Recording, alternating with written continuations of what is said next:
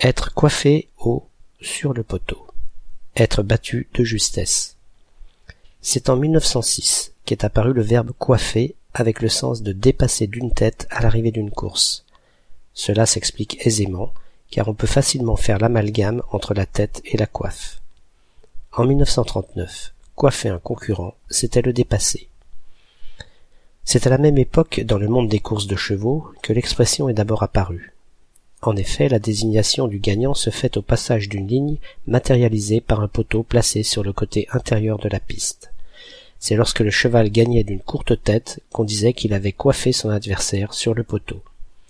Par extension, l'expression s'emploie dans n'importe quelle compétition, pas obligatoirement sportive, lorsque quelqu'un l'emporte de justesse, au dernier moment, sur quelqu'un d'autre.